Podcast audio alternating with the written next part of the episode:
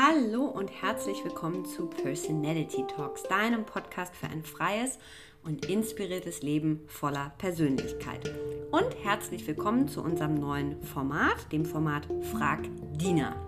Wir haben uns die sympathische Neurowissenschaftlerin und Emotionsforscherin geschnappt und stellen ihr in einem kurzen monatlichen Format eine Frage. Die Frage passt immer zur Ausgabe unseres Magazins personalitymac.com. Und in dieser Folge sprechen wir mit Dina über das Thema Nachhaltigkeit. Wie schaffen wir das eigentlich mit einer besseren Welt? Was sind die kleinen und großen Stellschrauben, die wir drehen können? Und wie gehen wir vor allem nachhaltig mit uns selbst und den eigenen Ressourcen um, sowohl im Privatleben als auch im beruflichen Kontext. Wir streifen mehrere Gebiete und es ist sehr spannend. Ich hoffe, ihr nehmt ein paar wichtige Impulse rund um das Thema Nachhaltigkeit mit. Viel Spaß! Herzlich willkommen zu Frag Dina und hallo, liebe Dina. Hallo, liebe Simone, schön, dass ich dabei sein darf.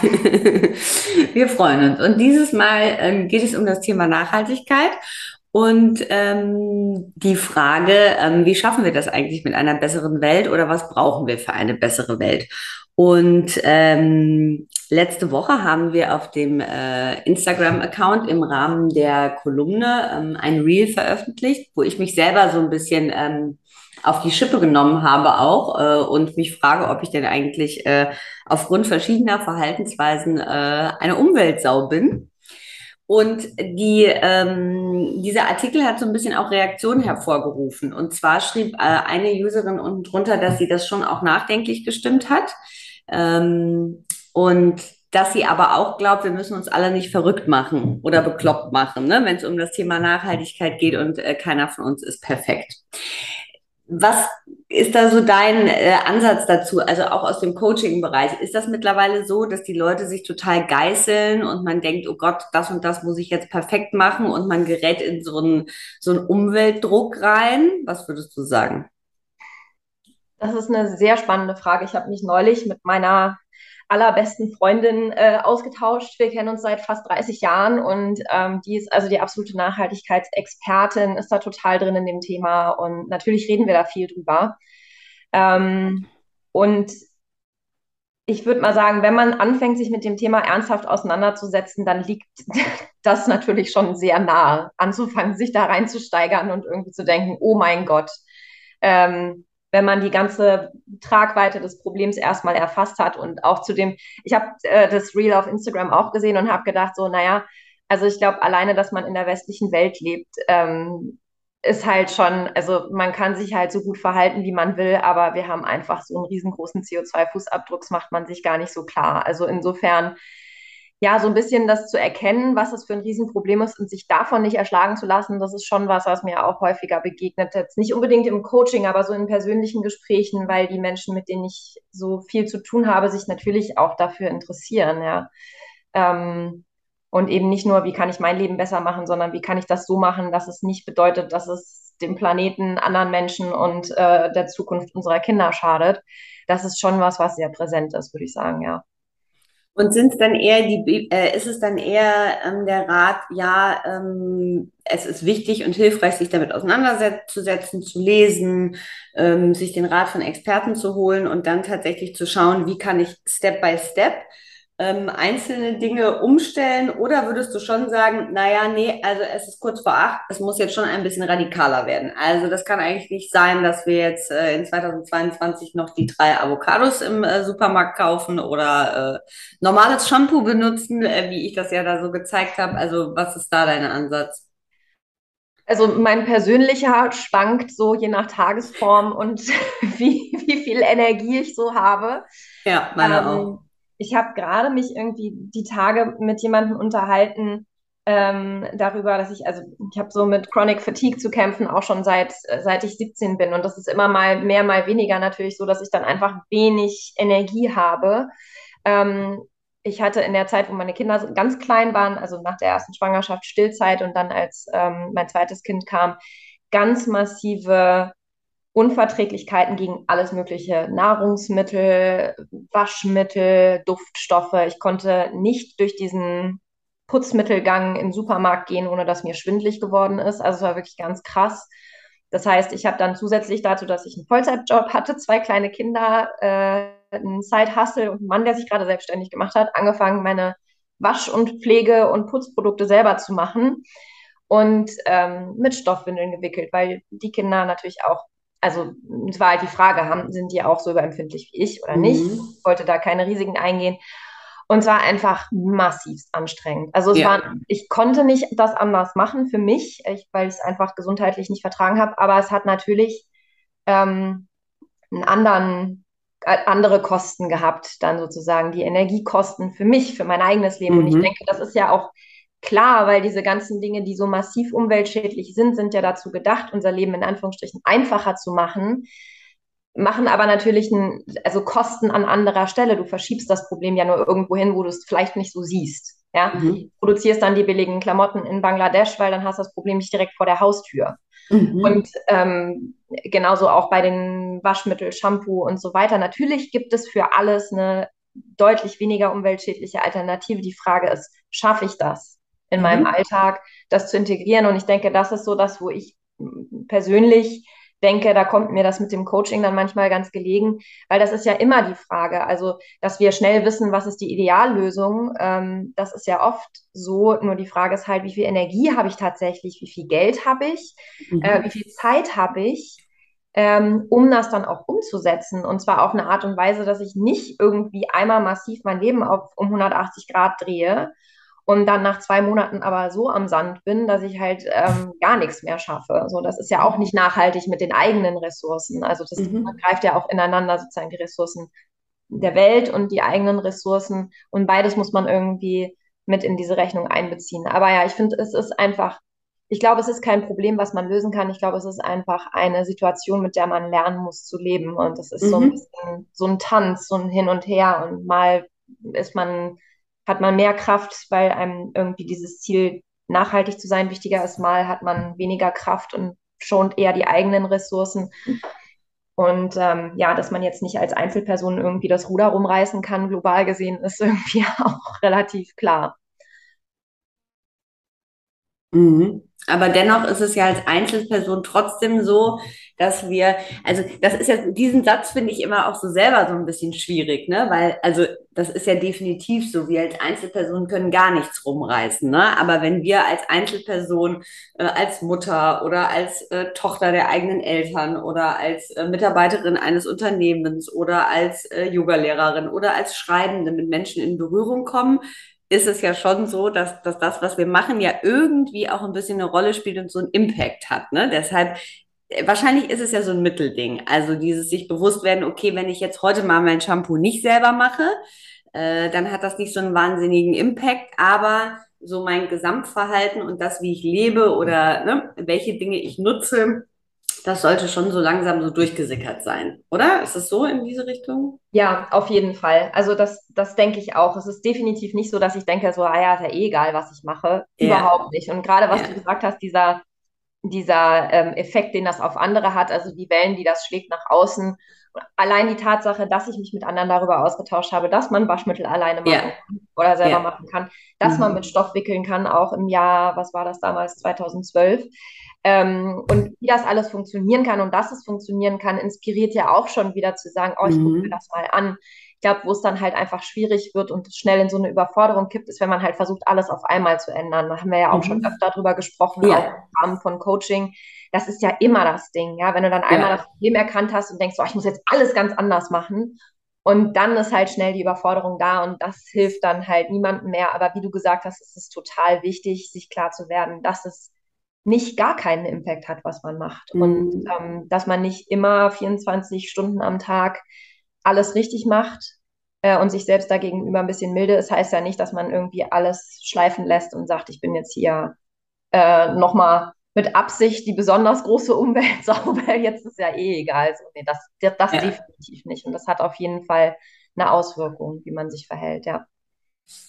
Ähm, und äh, dann ist ja so ein ganz großer Bereich auch dieses, äh, also ein großer Bereich unseres Lebens, äh, wie wir arbeiten, ne? da wo wir angestellt sind oder ähm, wo wir vielleicht uns äh, auf eigene Füße gestellt haben, also wenn wir über die Selbstständigkeit sprechen. Ähm, da ist ja auch ganz interessant, also dieser Umgang mit nachhaltigen Ressourcen einerseits, aber auch dieser nachhaltige Umgang miteinander. Ne? Also dieses, wie arbeiten Unternehmen miteinander, mit Partnern, äh, mit Service-Dienstleistern.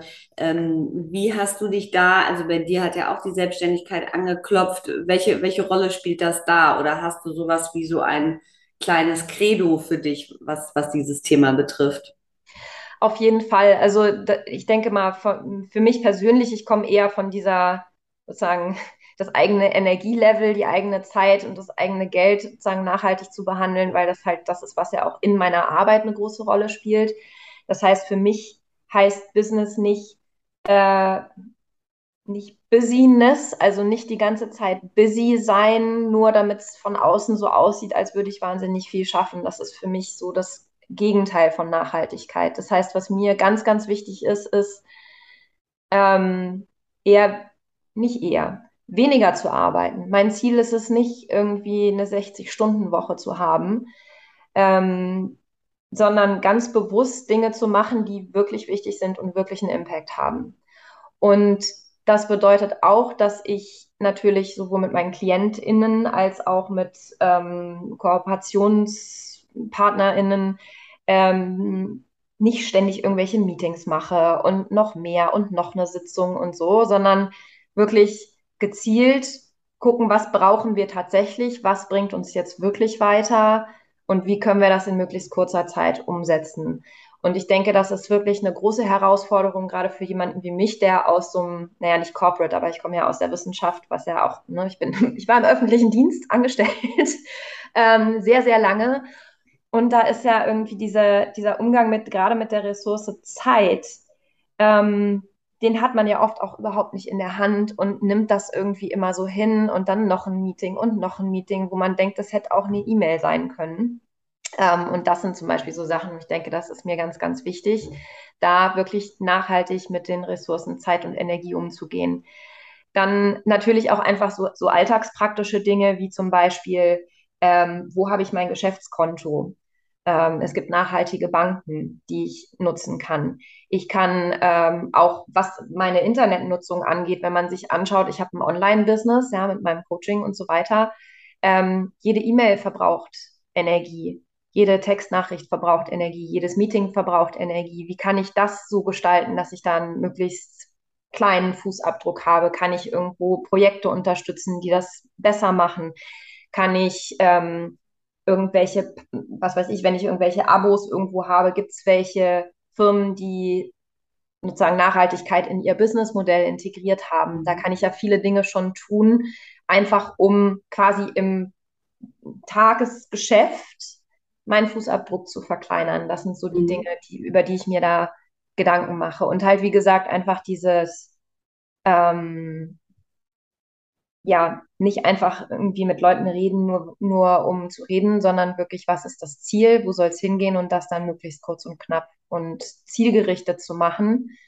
Nicht jetzt unter Zeitdruck, aber einfach so mit Klarheit und Intention. Weil ich finde, dass das fällt mir immer mehr auf, zunehmend auch wenn ich jetzt mit Leuten rede, die noch drin sind in dieser Mühle. Eines der ganz großen Probleme ist, dass die Leute gar keine Zeit haben, sich zu überlegen, wie sie es besser machen können. Die sind so aufgerieben in ihrem Alltag. Die haben dann vielleicht mal eine Idee oder vielleicht auch nicht, weil sie gar keine Zeit haben, drüber nachzudenken. Aber wann sollen sie das umsetzen? Wie sollen sie das machen? Wie sollen sie das auch noch in ihren Tag integrieren? Und dieses ständige von Termin zu Termin und noch ein Meeting und da noch was machen und da noch ein 40 Seiten Dokument schreiben, was dann hinterher keiner liest, das frisst so viel Ressourcen, Zeit, Geld, Energie, ähm, wenn man das mal hochrechnet, das ist wirklich Wahnsinn, was dabei rauskommt. Und da möchte ich gerne anders arbeiten. Mhm, das ist ganz spannend, weil ich glaube, gerade diese, also ich kenne das ja auch aus der äh, Agenturbranche, wo auch sehr, sehr viel gemietet und sehr, sehr viele E-Mails und sehr, sehr, also ne, sehr wenig Zeit den Leuten bleibt. Äh, jetzt hat sich das aber ja, würde ich sagen, gerade was diese Meetingkultur betrifft, eher durch äh, die ganze Homeoffice-Geschichte und auch durch Corona ja eher noch verstärkt. Ne? Also, dass man das Gefühl hat, damit alle gut in Kontakt bleiben und immer alle gut abgeholt werden, wird ja doch sehr, sehr viel gemietet. Also ich hatte ähm, Letzte Woche wollte mich eine nette Bekannte besuchen und wir haben das dann verschoben, weil es so wahnsinnig heiß war. Und sie schickte mir ihren ähm, einen Screenshot aus ihrem Kalender. Also sie ist in der IT-Beratung und der war tatsächlich von acht bis sechs nur voll mit Meetings. Und da habe ich da auch so drüber nachgedacht. Ne? Also wo bleibt für die Leute überhaupt dieses ähm, wenn es in der Festanstellung ist, also diese Zeit überhaupt mal darüber nachzudenken, in Ruhe Dinge abzuarbeiten. Und gleichzeitig verstehe ich aber auch, dass dieses Mieten etwas mehr geworden ist, wenn alle Menschen an unterschiedlichen Orten sitzen, wir flexibel sind, wir von verschiedenen Punkten aus arbeiten. Würdest du sagen, ist dann der Schlüssel, also ist der Schlüssel tatsächlich mehr zu sagen, es ist konkreter geplant, statt einfach nur Meetings einzustellen und es ist klar, hier kommt, hier geht's jetzt darum und das ist das Ziel und wir haben den und den Timeframe und das war's? Oder ist es auch so ein bisschen, ähm, hat diese überzogene Meetingkultur auch so ein bisschen was von äh, Vertrauensverlust? Weil eigentlich könnte man doch davon ausgehen, ne, Dinge sind klar so, man vertraut einander, jeder arbeitet sozusagen in seiner Stube und am Ende schaut man, was dabei herauskommt.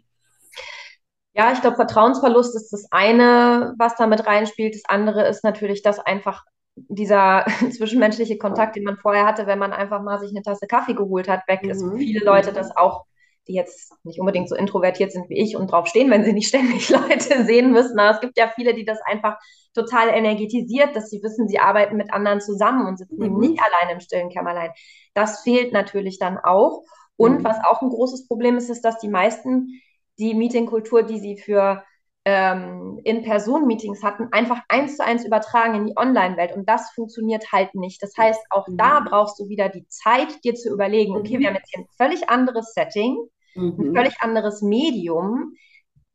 Wie kann man das gestalten? Und das muss man sich ja auch nicht selber überlegen. Da gibt es ja auch schon Leute, die Workshops anbieten, das wahnsinnig gut können. Eine Freundin von mir ist unglaublich gut darin, diese Online-Meetings zu gestalten ähm, und macht das für viele Unternehmen und äh, beobachtet das eben ganz, ganz eindeutig, mhm. dass das große Problem ist, zu glauben, ähm, wir machen es einfach genauso, wie wenn wir uns mhm. persönlich treffen. Und mhm. das klappt halt nicht. Und da geht einfach dann auch unheimlich viel Zeit für drauf. Mhm. Und wenn wir über nachhaltigen Umgang mit der eigenen Zeit und so den eigenen Ressourcen sprechen, weil, also da würde ich sagen, das kenne ich von mir selber, dass das nicht so, dass äh, ich da nicht so nicht so gut bin. Also ich plane immer noch mit äh, fast 40 Stunden, obwohl ich keine 40 Stunden arbeite, weil ich ein Kind habe und merke dann manchmal erst hinten raus, ach so, ach ja, okay, na die Zeit, na das ist ein bisschen knapp. Und da geht's ja sehr sehr vielen so, also gerade auch Selbstständigen. Ne? Also da sind ja so die Klassiker, dass man abends halt noch da sitzt und dass man abends noch mal den Laptop nimmt oder dann irgendwie, ne, wenn das Kind eigentlich schon da ist, noch mal Sachen organisiert. Was hilft uns denn wirklich, also jetzt mal auch auf die Frauen und Mütter bezogen tatsächlich, dass wir ein bisschen realistischer werden auch mit der eigenen Zeit und dieser eigenen Ressourcenplanung? Ähm, das erste ist, sich klar darüber zu werden, was sind überhaupt, was ist meine Intention, was sind meine Prioritäten, meine eigenen, nicht die, von denen ich denke, dass man sie haben sollte, sondern wirklich meine ureigenen Prioritäten. Und ja, ich glaube auch dieser Abschied von dieser ganz be bewusste Abkehr und die, der Willen, auch die Unannehmlichkeiten auf sich zu nehmen von diesem, ich schaffe das schon irgendwie. Das ist ja auch so ein bisschen, also ich merke das jetzt, wo ich da eine ganze Weile raus bin aus diesem, ja, wenn ich mir überlege, ich war jetzt gerade in Hannover, wo ich ja früher gewohnt habe, auch als die Kinder noch klein waren und habe da jetzt mit Freunden mich unterhalten und dachte, wie oft war das so, dass wir irgendwie gesagt haben, ah, wir müssen uns mal wieder treffen, ja, wann hast du Zeit? Ja, so in vier Wochen, da habe ich mal einen Nachmittag, da können wir uns irgendwie zwei Wochen, zwei Stunden auf dem Kinderspielplatz treffen, so. Ähm, und das war total normal und es war auch eigentlich so ein bisschen, ja, unter arbeitenden Mamas gehört es ja auch mit dazu. Ja, es gehört ja fast schon ein bisschen zum guten Ton, so, ja, ich habe keine Zeit. Und das ist wirklich was, wo ich gemerkt habe, das hat sich so massiv verändert für mich. Ich habe eigentlich fast immer Zeit. Ich kann es eigentlich immer irgendwie einrichten. Ähm, es gibt wenig Tage oder Wochen, wo es wirklich mal gepackt ist.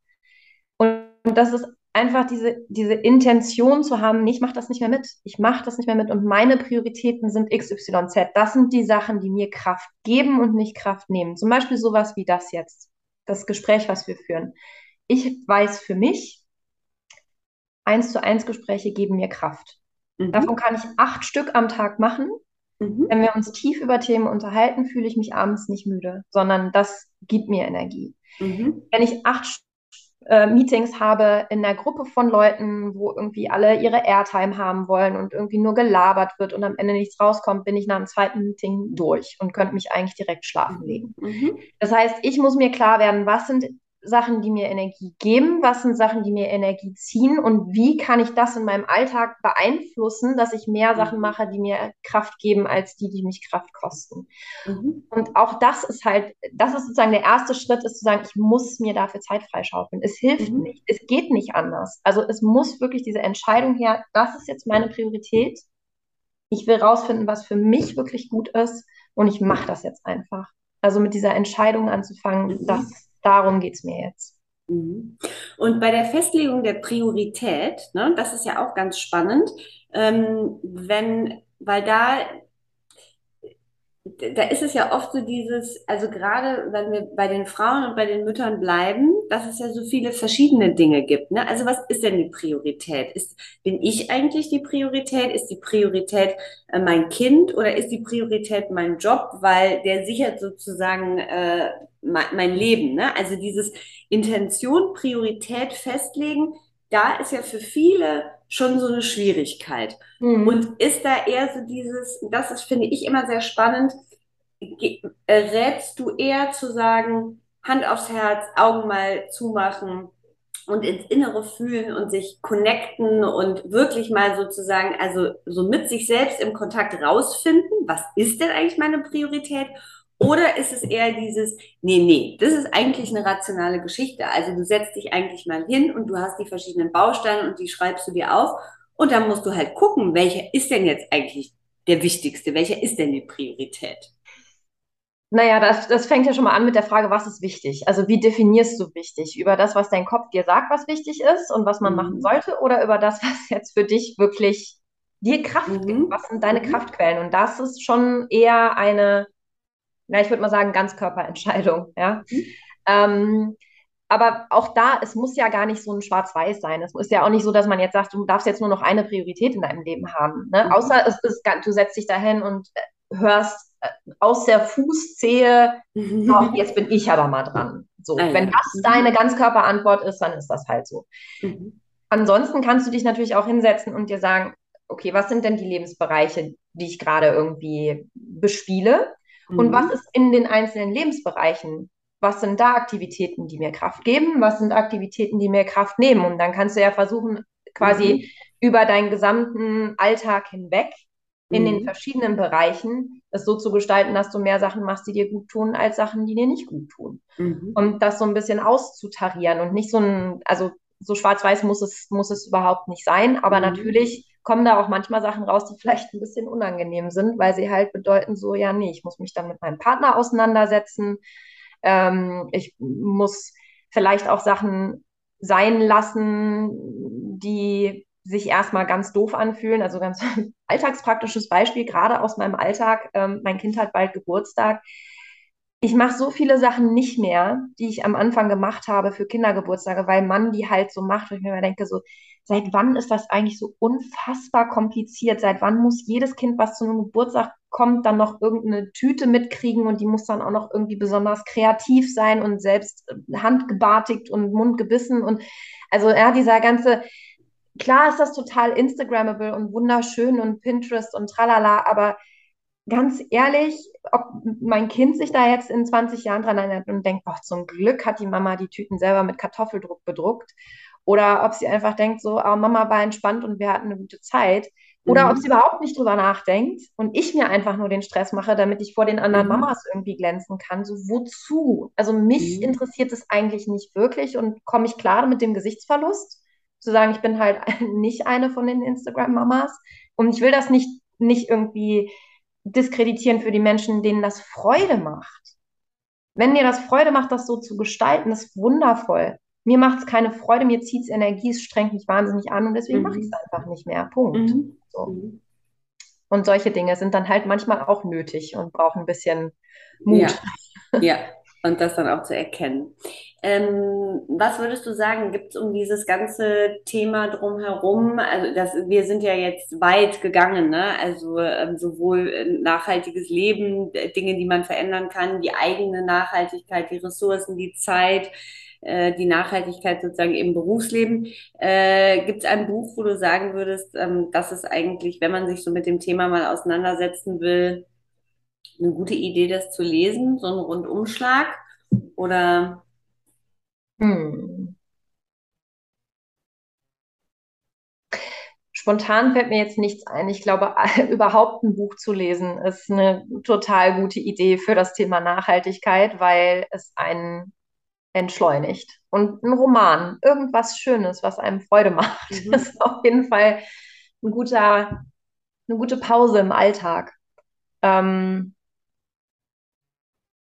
Nee, so spezifisch zum Thema fällt mir jetzt gerade tatsächlich nichts ein. Falls dann mir noch irgendwas kommt, mhm. dann äh, sage ich Bescheid. Dann empfehle ich nochmal das äh, Weltretter-ABC von der Bettina Schuler. Das ähm, ist tatsächlich ein sehr äh, konkretes Buch, was das Thema Nachhaltigkeit betrifft, nämlich von A bis Z durchstrukturiert mit einzelnen Themenbereichen, wo man dann darunter, also da geht es tatsächlich um äh, ums äh, Aktivwerden und ne, also Tipps, ähm, was kann man umstellen, was hat wie viel CO2-Verbrauch, also man lernt wahnsinnig viel und kriegt auch ähm, richtig gute Handlungsanweisungen mit auf den Weg, äh, was man in dem Bereich alles umstellen kann. Und äh, ich glaube, da wäre die Idee, äh, das auch äh, locker flockig zu lesen und sich nicht danach bekloppt zu machen, sondern einfach zu gucken, okay, wo sind da so einzelne Bereiche? Also zum Beispiel zu wissen, eine E-Mail verbraucht wahnsinnig viel CO2 oder auch ein Meeting und das alles, wie wir uns bewegen und da halt zu gucken. Ich glaube, wenn man sich aus diesem ganzen Buch vielleicht nur drei oder fünf Sachen rauspickt, dass man dann irgendwie schon was davon mitnimmt, so. Ja. Genau. Was glaubst du generell? Was brauchen wir für eine bessere Welt? Als letzte Frage.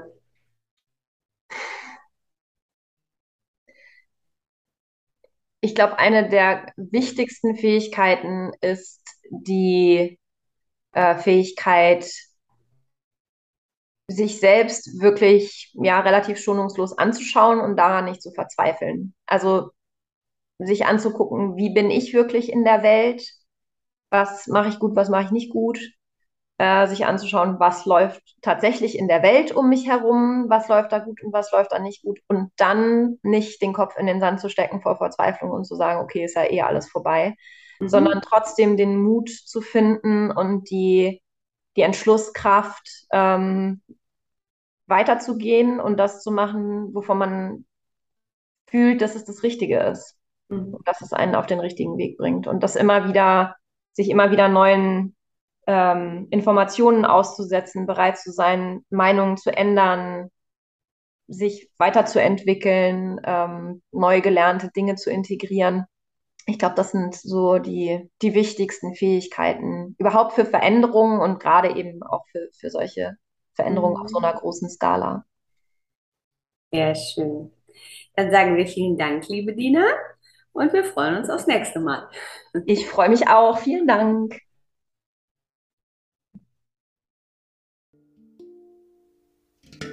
Ihr Lieben, vielen Dank fürs Zuhören, vielen Dank für eure Zeit. Wir hoffen, ihr konntet einiges mitnehmen und habt wieder einiges gelernt äh, von Dina und ihrem wunderbaren Blick auf die Dinge. Wir freuen uns, wenn ihr den Podcast abonniert auf Spotify oder iTunes. Wir freuen uns noch mehr, wenn ihr eine Bewertung da lasst. Die sind für uns tatsächlich sehr, sehr wichtig.